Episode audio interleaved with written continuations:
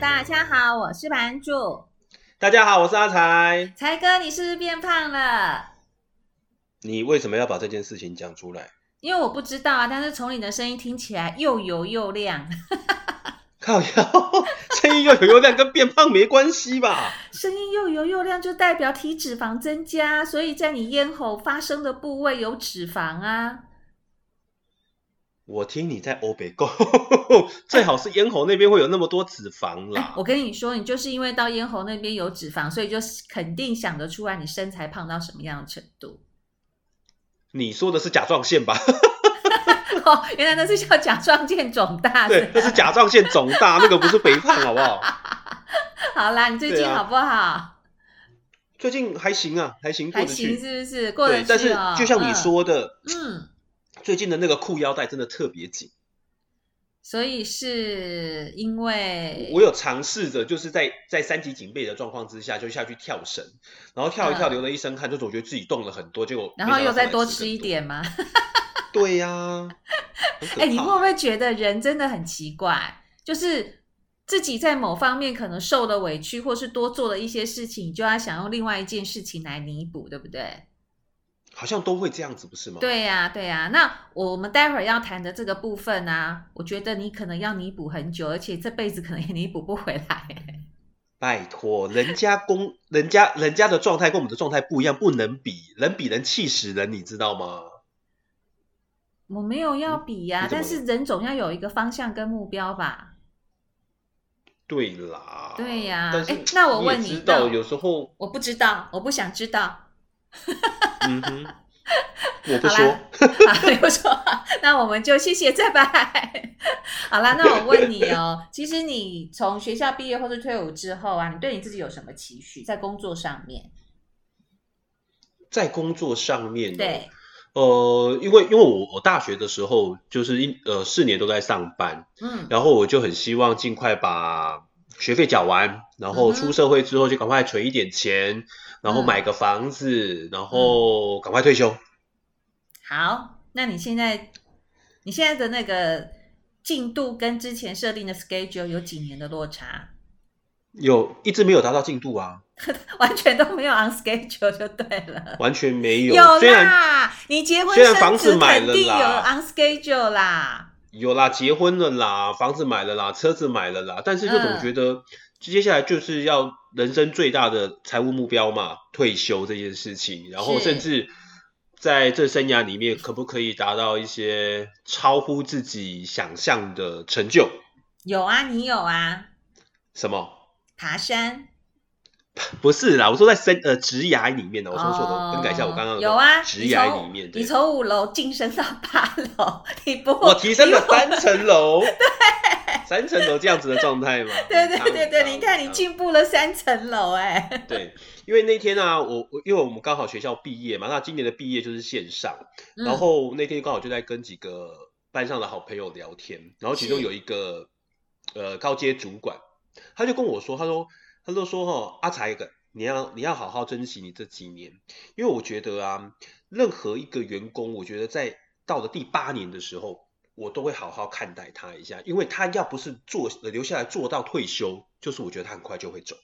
所以是七年之痒的概念吗？呃，他说那个结婚是七年之痒，他说工作是八年之痒。啊、uh-huh, 为什么是八年？我也问他说为什么他会觉得是八年？他说对，八年这样子的一个员工，第一个他什么都会了。你你有吗？他 等一下，等一下，呃，你有吗？在原本的那个职位里面，什么都会了，该会的应该都要会了，哦，而且到了一定的熟练度。是，但是在接下去之后，他就会可能从峰期最高的话开始慢慢往下掉，然后慢慢僵固。那假如他僵固，会有两种状态，要么就是他越来越不好，然后但是他也舍不得走，然后公司也不会赶他，他就这样子了。哇，这样好可怕哦！不是好可怜，是好可怕。对，所以每到第八年的时候，他就会开始。正视每一个员工，要么就是让他做到退休，要么就跟他说，其实你现在这样子，你要不要给自己一些变化、一些改变，再往上一层去做挑战？嗯、所以你就一下子上了三层。对，我一下子就往上跳了三层。对，我总觉得 在换职务的当下，自己先把自己清空了。我觉得这一个多月以来蛮开心的。OK，很棒。对，因为自己在学习的状态，我觉得这个学习的状态有一段时间没有过了。OK，很棒，很棒。是的，嗯，但是好总，但是总觉得啦，就是你也知道，就是在每每换一个位置之后，就会期许说，好，那接下来除了这个位置的展望性，啊啊，那机会看这几点嘛不？哎，有吗？今天答案有揭晓了吧？揭晓啦。嗯，应该有吧？对啊，有啊。嗯，你满意吗？满意哦，我总觉得现在在这个疫情的状态，有有有可以活下去就很好了。没有啊，说真的啊，你满意吧？可以啊，可以啊，可以接受的。哦，那就可以接受的，那就 OK 啦。对啊，不然就总觉得自己这些改变的当下，虽然你也知道，就是把自己沉淀完之后重新学习很开心，但是现实面也要让自己可以过得更好一些些。现实面哦啊，那既然你讲到现实面，我们就来谈谈现实的事情吧。不要现实太残忍。呃，现实太残忍，但是有时候还是要对自己残忍一下，才能督促自己往前跑啊，不是吗？是，没错。对，那你有没有曾经期许自己一年可以赚多少钱？我跟你讲，那个时候的、嗯、的的心态就是要让自己赶快年薪破一百万。那个时候刚好出社会的前三年吧，跟自己讲我的年薪要赶快破一百万，破了一百万之后就跟自己讲，破了一百万好像没有什么，可不可以赶快到三百万？嗯，对，所以但花姐从一百到三百的那个状况好难哦，好像不太会达到。没有，我觉得达到或许曾经有过啦，但是能不能一直持续维持在那里，我觉得那才是重点吧。对啊，之前之前在跟。那个 EMBA 朋友聊天，他们就讲说：“我跟你讲，你就是一直跳，好，在大陆我们就是一直跳，一直跳，一直跳，从一百万变三百万，你看，后来不知不觉就七百万了啊。”然后我就想说，要求七百万是人民币吗？人民币啊！哇，可以让我带我认识他一下吗？呃，他他死会，而且他讲话很慢，你会受不了。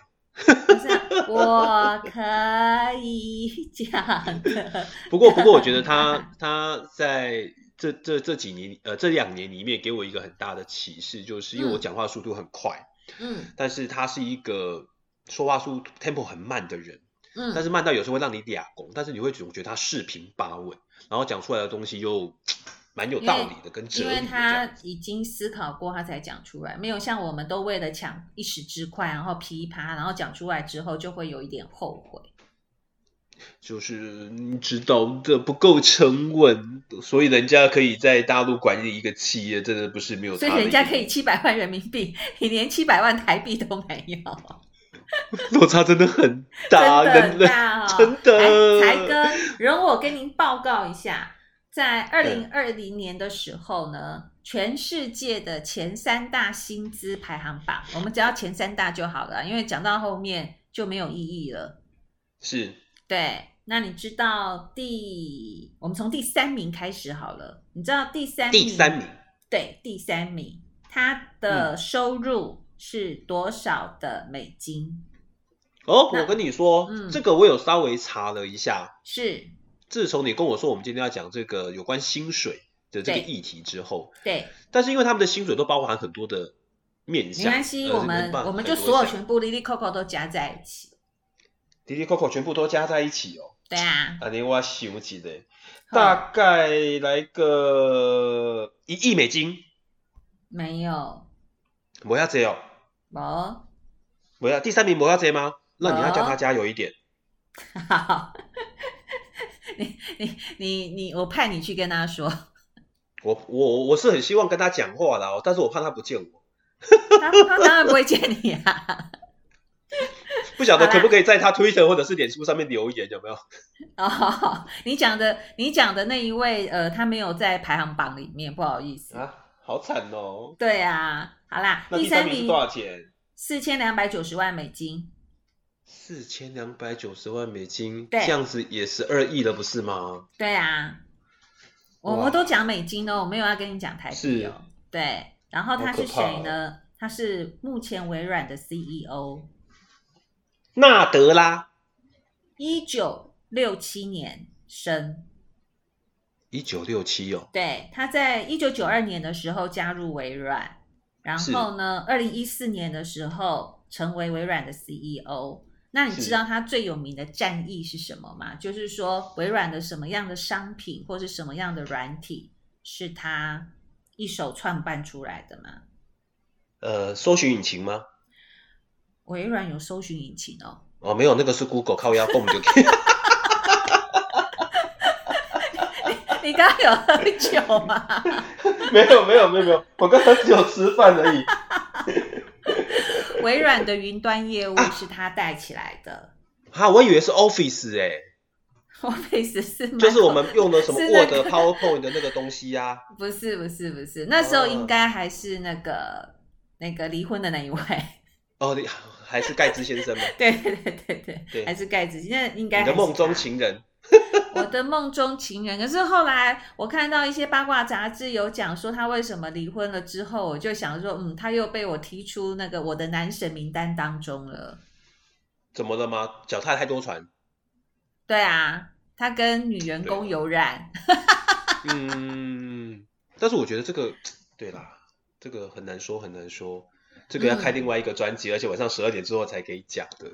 为什么不用啊？讲八卦又不用。又没有要叫你描述剧情，不是？你知道，就就就我不能让我的形象在空中这样子被大家，对不对？你知道的。是啊，我们要顾一下形象。停停停，那个顾形象是有形象才要顾，但问题是你有形象吗？你不知道别人怎么看。我们接着讲一下，我觉得你还是不要知道比较好。我的名言就是：有些事情不要知道比较好。真的，真的，真的。第二名的部分呢，就是鼎鼎有名的苹果电脑 CEO 库克桑。对，他就真的有上亿了，他真的一点二五亿美金。是，对。哎、欸，我觉得像这种 CEO 啊，嗯、我我我每次看到这种数字都会很无感，因为可能那个数字已经大到让我们没有办法去想象它了，你知道吗？对。但是我我我待会儿还要讲另外一个部分哦。但是，嗯，那个 Cook 其实他当时候 Jobs 在生病的时候，他就是一个代理的 CEO 嘛。那等到那个 Jobs 真的离开了之后，他才真正升。那其实这当中的时间应该有两到三年的时间。那那时候大家其实都觉得，为什么 Jobs 没有在自己重病的时候，没有在一开始就把棒子交给他？因为其实 Cook 是一个非常温和的人。那 Jobs 是一个非常霸气的人，所以 Jobs 一直都认为说，我自己亲手成立的这个公司，就交给一个温和的人，他觉得好像没有办法把这间公司扶起来。但是事实上，发现 Jobs 在这部分的一些想法，可能不见得是完全正确的。也就是 Cook 接任了之后，不论是股价啊，或者是呃整个 Apple 的一些商品，还有形象，还有。呃，跟中国的一些关系，其实都跟 Jobs 在的时候差异性非常的大。是，因为我觉得就领导风格这件事情，就真的有点像爸爸看儿子，嗯。你知道，就是很多的那种富一代跟富二代之间的一些观念差距。嗯，就总觉得我儿子这样子有办法去接这个公司吗？但是我觉得富一代往往都没想到一件事情，就是你这间公司的体质、角度状况是稳定的。嗯，甚至你的基本的方针跟策略都是。呃，已经拟定好的，照着这个大方向去走，我觉得就算是另外一个领导风格来，顶多就让这些公司的一些文化有一些改变，但是不会让这个公司一夕之间就不见了。所以这个就是你刚刚讲一系之间，就是现在在第一代最害怕的问题，就是我辛辛苦苦如履薄冰、白手起家的把这些事事业做起来了，可是现在第二代来接的时候，他的想法跟我有很大的差异，这是第一代的想法。那第二代就会觉得说，你那些都是老套路了，现在市场上根本就不吃你这一套，应该用我的方法，所以就会变成在接班的时候会有很大的摩擦，那甚至磨合期就会变得非常的长。是，甚至父子因为这样子的一个关系就吵得不可开交，嗯，然后就产生一些股权上面的纷争，好像都会有，对不对？对对。那 Cook 呢？他是一九六零年生的。是。嗯，不好意思，刚呛到。对，那你你是因为年纪的关系，所以你呛到吗？没有，我我看到他们的数字，我就一整个无法呼吸。好，那你知道库克他最有名的战役是发明了什么产品吗？库克吗？对，他发明了什么东西吗？对，要修。哎，你在呢？你看一下你身上的，或者是你同事身上所有 Apple 的产品，XS 吗？i iPhone 吗？OK，好。那 iPhone 本来就有了，你今天是怎样啦？Jobs 之后就有 iPhone，而且有老师说，XS 在 Cook 的那个职涯里面，它是一个败笔。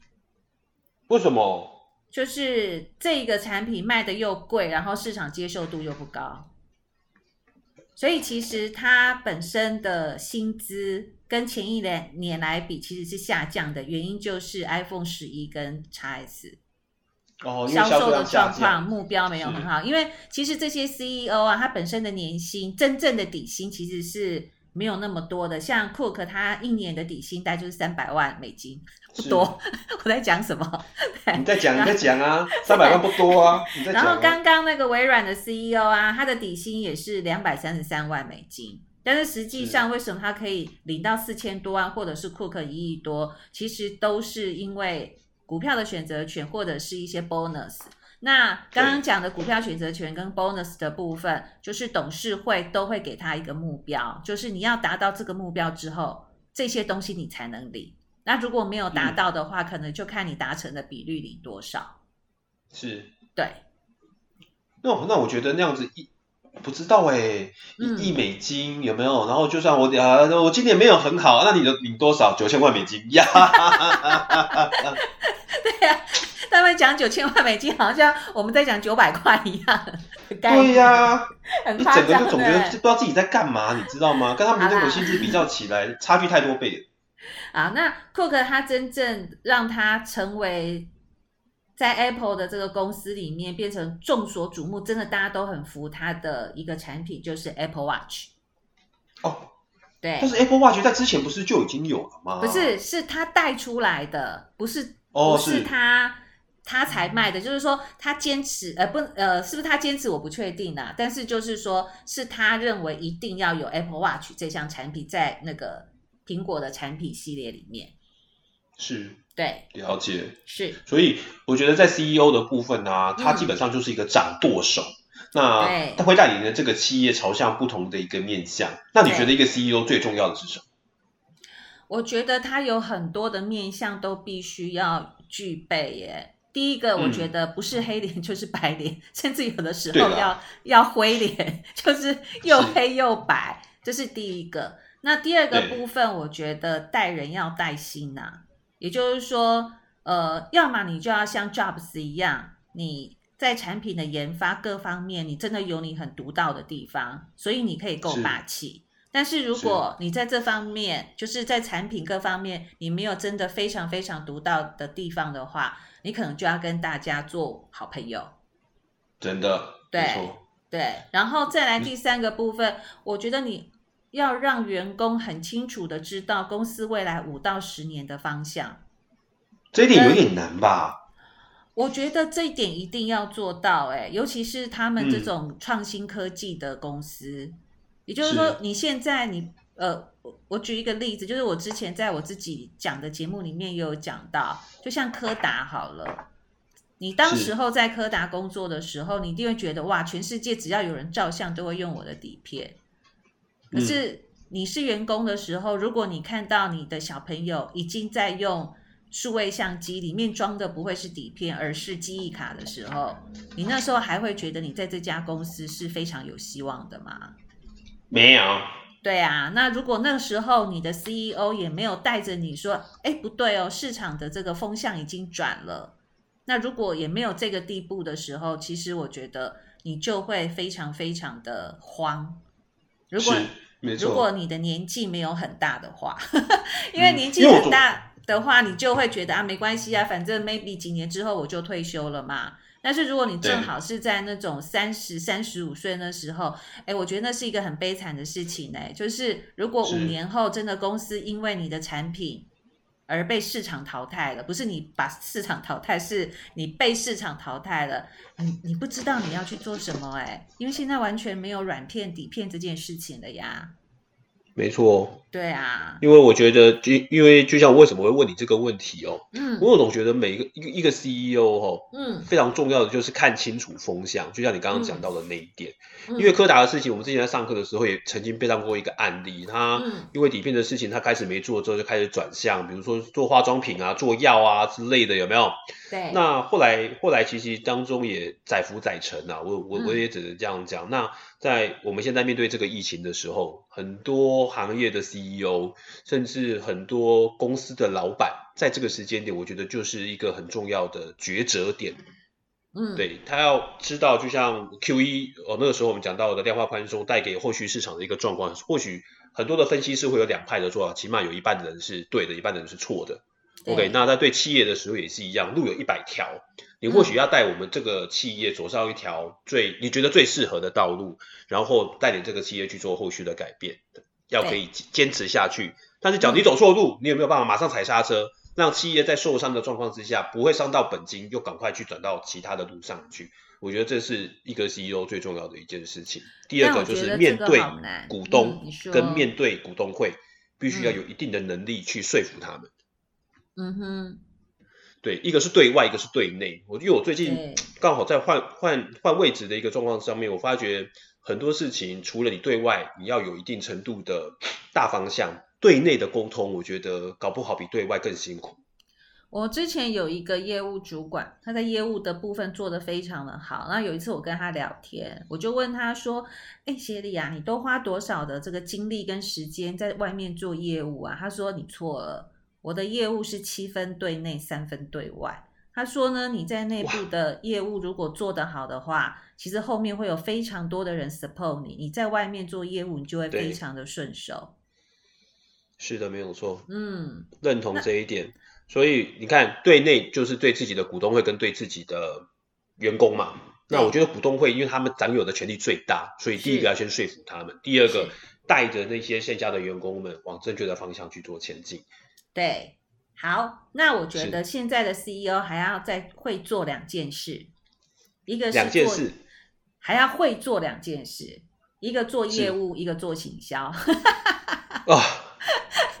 现在现在那个开发商大会，或者是 Tesla 的新车发表会，全部都是 CEO 上场哎。哎，你要这样子想啊，你一年你那么多薪水，呃、你刚好上台的时候也只有那三十分钟而已，对不对？划算呢？哎，当然是划算，但是你要会哦，对不对？不是你上这。放上去就像一个那个神明一样踩在那里就会有业绩，那可不是啊！你看台湾最 local 的一个公司的广告就非常的明显啊！你知道我在讲什么吗？三花棉袜，董事长自己出来的、欸，对呀、啊，你看他。你怎么知道不是董事长自己本身很想录？哎，都有可能。的我我不是说董事长不要录，我的意思是说，现在董事长还要会做业务跟做行销。是啦，对，而且我觉得就是真的有蛮蛮多，就是喜多郎还蛮喜欢他那一套的耶，很好啊，我觉得很棒啊。对啊，他在这个时候他都愿意站出来，那代表他也帮自己的很多的一个事情去做后续的背书啊。好，我们来讲第一名啊，第一名，你知道第一名的公司是谁吗？啊，不就是谷歌樱桃鸡？对啊，阿法贝。丢啊。对，然后呢，他的年薪才跟你吃完饭了吗？我吃完了。有喝酒吗？你有做好吗？做好了。二点八亿美金。哇塞，我刚刚有 Google 了一下，我有看到他的。然后，可是你知道吗？他的底薪才多少？才多少？我自己讲的底薪才多少？你是有比他多就对，六十五万美金，你是有比他多就对了。我的台币有比他多。这很值得骄傲哎！我觉得大家很多台湾的这个受薪族应该都比比他六十五万，我们先不要讲币别，应该都有超过他。对，但你知道他最厉害的那个发明是什么吗？就是你刚刚讲错的，就是你刚刚讲错的，就是浏览器 Google 的浏览器，对，浏览器，对，对，嗯，然后他是一九七二年生的。然后，两千零四年进入 Google，二零一五年正式成为 CEO。那我们刚刚讲那三位啊，其实有两位是印度人。对，我我刚才问你的是不是第一名跟第三名都是印度人？对，他们两个都是印度人。对，好厉害哟、哦。对，所以印度的那个其实非常的可观哎。真的。对呀、啊。然后啊，你知道吗？嗯，好，你先说。嗯、你看哦，他两千零四年进去 Google，然后他只花了将近十一年的时间就成为 Google 的 CEO 哎。对啊，其实他本身就是一个学霸。OK。对，了解。就是他那时候到美国去的时候，呃，他他因为他家在印度算是不不，他不是一个低阶层的人，就是他们不是那个种姓的制度嘛。那他本身就是类似像中产阶级的这个层次。哦，他他不是高阶的哦，我以为他是高阶的。他不是，他不是，不是。所以他刚到美国的时候，他连一个。书包都买不起，然后做到现在，他一年的年收入有二点八亿的美金。是，然后他他是印度理工大学毕业的，所以他在前几年他有回到母校去对毕业生做了这个毕业典礼的致辞。他跟毕业生说，难怪他会跟毕业生说以下的话，他说。其实不用花太多的时间念书，我们要花很多的时间用力的玩乐，这样你才能够体会不同的人生。啊，对。但是我觉得他真的就是一个奇才，嗯，你知道为什么吗？你看哦，第三名的那一位，第三名的那一位，他花了将近二十年的时间才从低层的员工，那等到他从基层的员工跳到 CEO。嗯，然后第一名的这一位帅哥，嗯，我觉得他的胡子有点多了，嗯，对，皮菜，他只花了十一年，他就从最底层，然后做到 CEO。你有没有想过，按照他这种升法，一年没有升一次，代表我们这辈子没办法当 CEO 了？你可以自己当 CEO 啊，你干嘛在原本的公司当 CEO？你可以是，他他他他他没有换过工作啊，我要说的是他没有换过工作。对啊，我的意思就是说，其实我相信他在呃阿发贝这一家公司，应该就一开始就很受到重视，而且是可以栽培的。他绝对不是在第九年、第十年大家吃完才发现啊，你好棒哦，我要把你拿来做 CEO。我觉得他应该是一进去之后就被创办人拿来做培训了，了，因为他一次一定是培训大概五到十个人嘛，然后再慢慢一个一个一个一个淘汰掉啊。是。对啊，但是但是你要这样想哦，当初的那个阿发贝就是 Google 的那个创办，我记得他是三位，对不对？所以他必须要同时获得那三位元元老股东的一些扶植跟栽培，嗯，就是认定他就是这种跟那个习近平当初从那个十八大开始出出现的状况是一样，可能是各方角力的一个结果。在想，我觉得一定是哎、欸，但是一定有他很厉害的地方啊，所以我刚刚才会在前三名的 CEO 他。呃，让他能够坐稳那个位置的产品，我要把它讲出来。也就是说，其实你如果完全没有一个呃功劳在那个公司的话，即便你坐在那个位置，其实你也待不久啊。老实说，对他的战功彪炳，对，足以让他推上这个大位。对，那我想要跟你讲另外一个问题，就是说，是我们讲的这三个都是成功的 CEO 嘛，对不对？啊，有失败的，是不是？啊，很多啊，可是有很多是失败的，我们就不会讨论他啊。不是不是，不是，其实很多人都在讲一件事情，我们不是要讲谁失败，我们要讲的是，在美国这些大型公司失败的 CEO，其实要离开的时候都可以拿到很大一笔钱，他可能拿到的那笔钱比他那时候过去几年的年薪都还要多，为什么？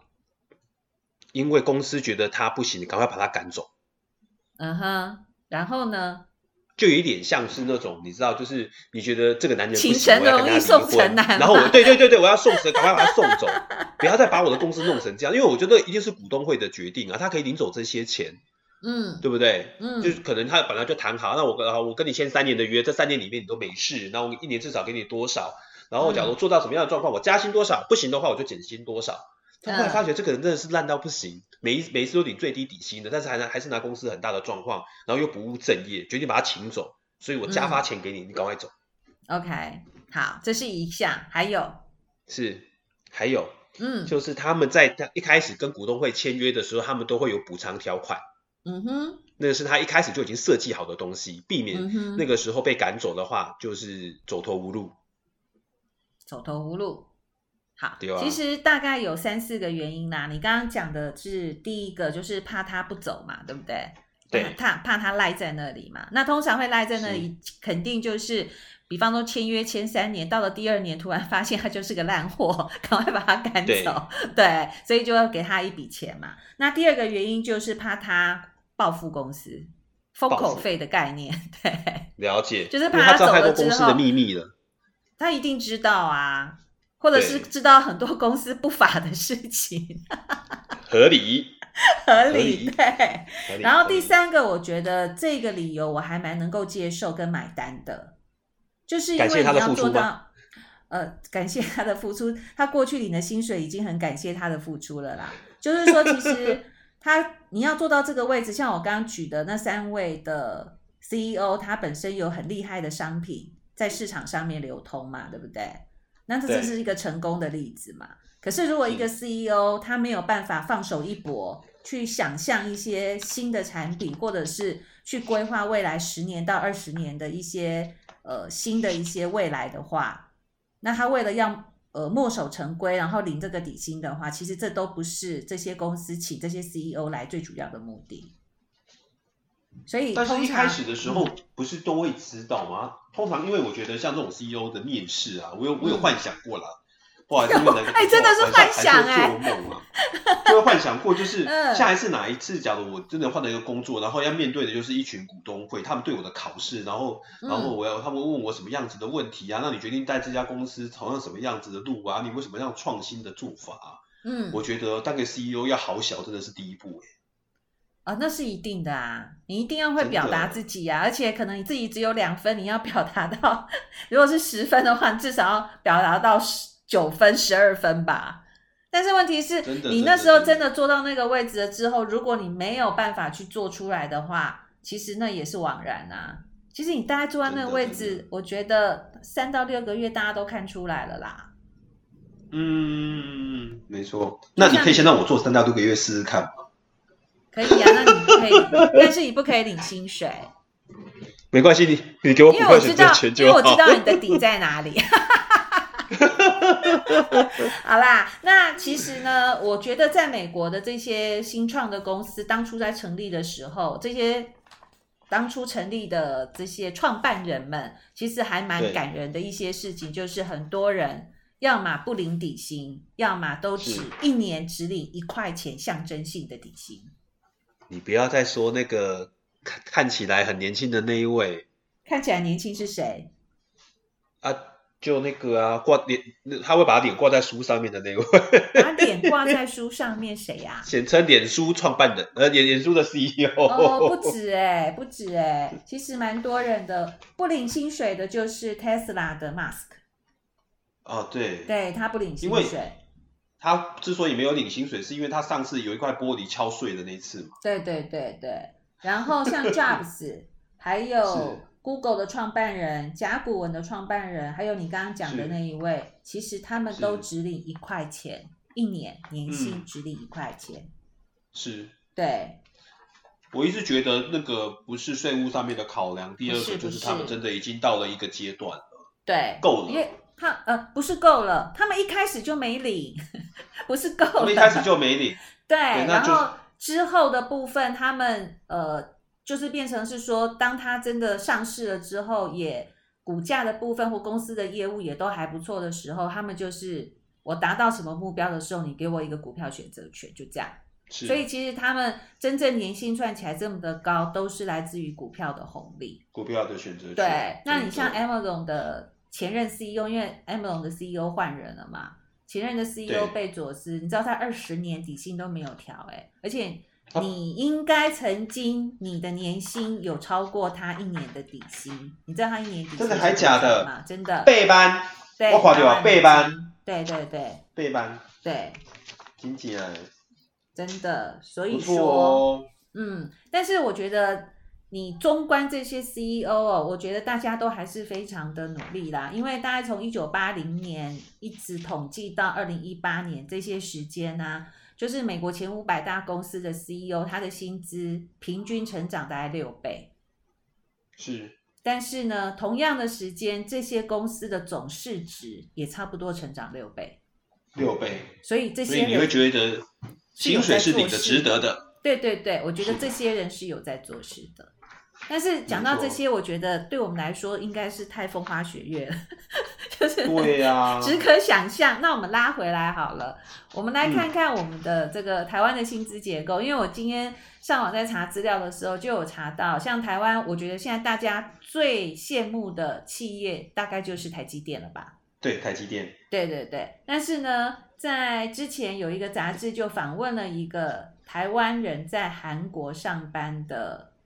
曾经是台积电的员工，那他在现在在三星电子，是，对。然后记者就问他说：“你为什么要去韩国呢？离乡背景，你特别喜欢韩国吗？”他说：“没有，我我只是不讨厌他。”他说：“那你为什么要来呢？”嗯、他说：“因为呢，我在三星三年的薪水，在台积电大概领十年。”哇，落差这么大呀！对。然后他在三星，他做的并不是我们一般想象在制程当中要穿无尘衣，就是在那个呃工厂里面的工作。他做的是帮三星不同的部门去寻找这个部门的问题，然后提出专案帮他们解决。然后记者就问他说：“你觉得在整个你的生呃就是工作的过程当中啊，你觉得最痛苦的事情是什么？”是什么？他说：“我觉得最痛苦的事情是，当我们在小组开会的时候，我都必须，不只是我啦，我们参参与开会的人，每个人都必须要讲出来跟别人不同的见解跟看法，而且还要非常合乎逻辑。”哇！然后他的同事有七成是西方人。嗯嗯。那然后他的这一个小组。两年之后，还留在原地的只剩下二十五个 percent，其他的七十五个 percent 就不见了。不见了，我不知道哎。要是要是选择这种工作，我也不太爱，我总觉得。呃，我觉得这看你要的是什么呀。但是他说他在那里，他看中的部分不是他的薪资，就是三年的呃。台积电要做十年，他在那边三年就做到，而是他觉得在那里他真的可以学到很多的东西，也就是，对啦，因为他要必须要解决不同部门的问题。呃，不止，他觉得所有的精英在那里一起脑力激荡，虽然说那个是属于非常高压的环境，那也是因为高压的环境让他可以、嗯、他的脑袋可以有不同的思维。了解。对。那您是不是也有一个大陆的朋友的故事可以跟我们分享啊？因为我要说的就是哦，因为在这些 CEO 的身上，你看我们刚刚举了那么多的那种 CEO，他可能都是一些上市公司的 CEO，但是你没有想过我们刚刚提到的富一代跟富二代的问题嘛？对不对？很多的富一代可能在正正式要交班的时候给富二代，但是我觉得这个人不行，然后那个时候他可能就会问会计师，问他问问他周边的朋友，就说那我接下来该怎么办？他就说：“阿、啊、我跟你讲啦，恁囝吼，那恁怎么跟都不爱讲？那这样子好了，你就去找一个专业的经理人帮你管公司，然后股权你们好好握着就好了。”嗯哼，对，我相信在在台湾有很多的中，不管是中小企业或者是一些上柜的公司，他们也会面对到这样子的状况。那之前在跟那个朋友在聊天的时候，他就说：“你知道吗？我虽然号称 CEO。”年薪可能也是其他平均薪资的可能十几二十倍，甚至是三十倍的时候，我总觉得我好像还是一个打工仔。是啊，那那种打中感的心态哦，让我真的觉得我在接下来到底还要在这家公司要不要再多签可能三年到五年的月，因为我总觉得老板压根的就不觉得看重我，他只是总觉得没有给他股票选择权，对不对？股票选择权，我觉得我我他没有讲到这么细，因为你知道，就是同学，你可能也不太方便问到这么 detail. 因为人家愿意把，人家愿意好不容易灌醉他之后，他愿意把这个数字讲出来，我已经总觉得已经有点。你要常常人家喝酒啊，人家心里苦闷啊。不会，我觉得他不会苦闷啊。哦，看起来。看起来不会。你没有听懂我的意思哈？来继续。好好好，心里面觉得苦是吧？蛮苦的，蛮苦的。是，我的意思是，你有梗你要讲啊。你要多找他喝一点酒，我想要的答案你就可以问得到了。哦，他说他一年呢、啊嗯、喝酒的场合只有三次，他说三次都奉献给我。对，哦、他说他在大陆那边基本上他也不 social 的，因为他觉得 social 这件事情对他而言，假如真的没有帮助，他做也没有用。嗯，对，而且就像他说的，这个企业基本上假如只靠 social 就会有订单，那我觉得那家公司大概也就完了。哦，他有他的坚持就对了。对，对他，反正这.这一点还蛮坚持好的。嗯，那我想要说的就是，这些 CEO 其实他虽然你的这些呃蛮，就是跟一般的寿星阶级比较起来，可能他是两百倍或者三百倍的薪水。嗯、那你刚刚提到的那个韩国的例子，让我想到的一件事情，其实他遭受到的责难跟遭受到的困苦啦，嗯、我觉得可能应该就是超过我自己本身的想象。对呀、啊，不过你刚刚讲中小型企业这件事情呢、啊，我又想到了，现在的 CEO 还要多做一件事，尤其在中小型企业，就是多做一件事情。对，就是如果自己的公司真的有上市上柜的话，你还要防止市场派 把你的董事会席次抢走。我觉得这一定要的啦，就但是但是我觉得在在这一块哦，我觉得那些经理人他之所以人家会去请他。其中就是在公司治理，甚至是在股权的分割这块，他可能跟会计师那边都会达成一定的协议。那后来上上市场派的时候，有很多东西是没有办法控制在你手上，但是你就必须去连接那些，比如说呃大股东或者是潜在的竞争者，他面对的一个状况，可能就要先搞清楚了。是，好，那我们最后的时候呢，我们来讲一下品牌价值，好不好？就是富比士他们。每年都会针对于全球的企业给他品牌价值的排行榜，那顺便也帮他评估这个品牌值多少钱。哦，那要、哦、要要要评估什么？呃，他并没有写他评估了哪些东西，但是最后的结果有出来。是，来第一名，蝉联十，蝉联十年，讲的那个自己的舌头都打结了。十年哦，十年。十年，对，然后十年应该刚刚有出现过，对不对？吗？有刚刚有讲过，刚刚有出现过。那前那前三位年薪 CEO 里面的其中一家公司，微软、苹果，这是二零二零年的排行哦。然后它的品牌价值是两千四百一十二亿美金，是。对，你干嘛突然 K 住？我也我也查了一下，它二零二零年的股价涨了八十二个 percent，是，对，八十二个 percent，是厉害。第二名是亚马逊，它的品牌价值 Amazon 品牌价值两千零七十五亿，不是万哦，哦是亿。人家人家都是亿来亿去的人，真的哎，他讲的那个两千多亿，感觉好像是我们讲两千多块。丢啊！第三名是微软，一千六百二十九亿。第四名 Google，一千三百五十四亿。然后第五名是那个脸书 FB，然后第六名呢是让你猜，就是我们刚刚讲的全部都是美国公司嘛。终于有一间亚洲公司上榜了。阿里巴巴？不是，三星。哎，对，第六名。好，那我让你再猜哦。饮料类的第一名谁上榜？饮料类，红牛、可口可乐。可口可乐。休闲类，它是可口可乐是第六名，然后休闲类上榜的第一个上榜的，它排名第八。呃，华伦迪士尼。对，然后呢，汽车类排名第九，第一名上榜的是通用汽车。Toyota，日本。Toyota。对。第十名是餐饮业，第一名上榜的。餐饮业哦。对。餐饮业哦，嗯、美国的哦。树。餐饮业哦。嗯。我不吃美国的东西怎么办？怎么办？麦当劳。然后再来是第十一名通讯类 AT&T。AT&T。第十二名是精品。精品哦，嗯，呃，L V 的那个母公司吗？就是 L V，对。然后再来，嗯、服饰业第一名上榜的是落在第十四名。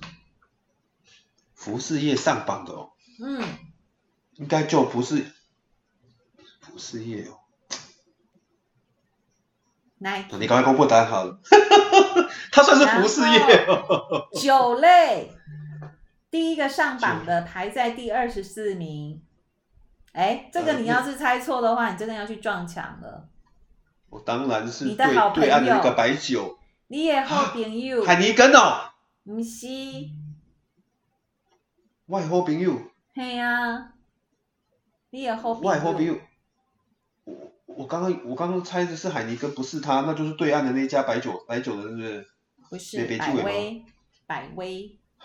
百威哦，哎，这个这个这个我真的会猜不到。对。我没有想到会是他哎。树弟，你你不爱听他是不是？对，因为他在台湾其实也很少出来。是啊，所以我们总不能用台湾的角度去看这个部分嘛，对不对？是。对，好啦，那还蛮特别的。金融业第一个上榜的排名在第二十五名。金融业哦。嗯。瑞银。Visa。哦。哎，我觉得合理呀、啊。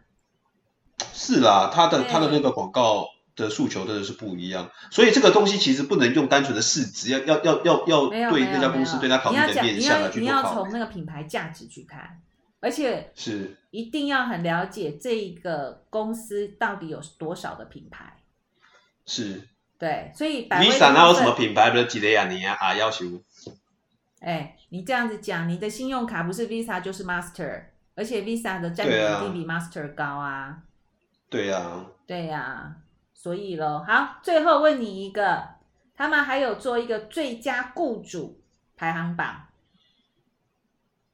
然后呢，嗯，老板有好的吗？的部分呢，就是他们有几个啦，就是什么永续经营啊、人才培养啊、社会责任啊、男女平权，叭叭叭，这个我觉得是废话，好吧？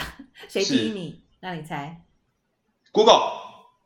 错，不是美国公司。不是美国公司，对，那就一定是欧洲公司。不是，这样子也错。对，不然还有亚亚洲亚洲有这种公司这么好哦？就是我刚刚讲的那一家三星。真的还假的？我跟你讲，你这个民调一定是韩国人做的啦。有可能。真的，你 你你你你去看一下作者啦。你先去搜寻一下作者，你这个资料一定是韩国做的。人家有发表啊，那人家有发表。连孔子都是韩国人的，你这样子，我跟你讲，真的是，我我我们应该没有韩国听众。哪有孔子韩国人？王健民也韩国人，好不好？啊，全世界都玩过韩国人。哎，你以后不要去韩国。他们应该不会听吧？他们应该不会听吧？对，我有看了一下我们那个听听众的那个组成，没有韩国，就只有那个只有那个香港，所以应该没什么。哎呀，搞不好韩国人在香港，啊，对不对？所以，所以我跟你讲，以后踏出国门要非常小心。我老婆最近很喜欢一个网，我老婆最近很喜欢一个网红，她就她叫金针菇。然后呢？金针菇，你有机会的话去看一下。然后呢？对对对对，他有什么？他就说他是韩国。大家好，我是韩国的金针菇。然后呢？他是怎样？是教人家煮菜吗？还是？没有啊，他什么东西都会谈，嗯、然后他会去做种种什么什么马祖绕境啊，嗯，或者是种种什么一个，不管是新产品的试用啊，或者是旅游的行程，他都会讲，他还蛮多元化的。嗯，对对对对对。哎，怎么会提到这边来？好，哎、欸，我也不知道，但是最后最后我要讲的一件事情就是说，是其实，在韩国那一边要挤到这种大型企业上班是非常不容易的。他们有开如何让你上到大型企业上班的补习班。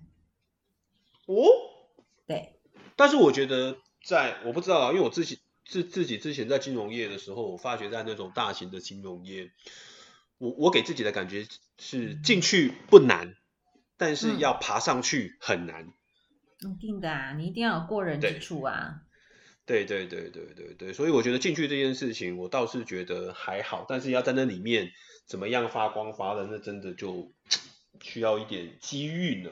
我觉得好啊，那才哥就是讲了这么多，我们心情也起伏了非常多，就觉得人家讲，我还有一件事情没讲哦，还有一件事情没讲，我跟你讲，我还有一件事情没讲。好，我今天早上看到一个最最让我伤心的一个一一一个一一件事情，就是你平常在路上看到的美女，她结婚了是吗？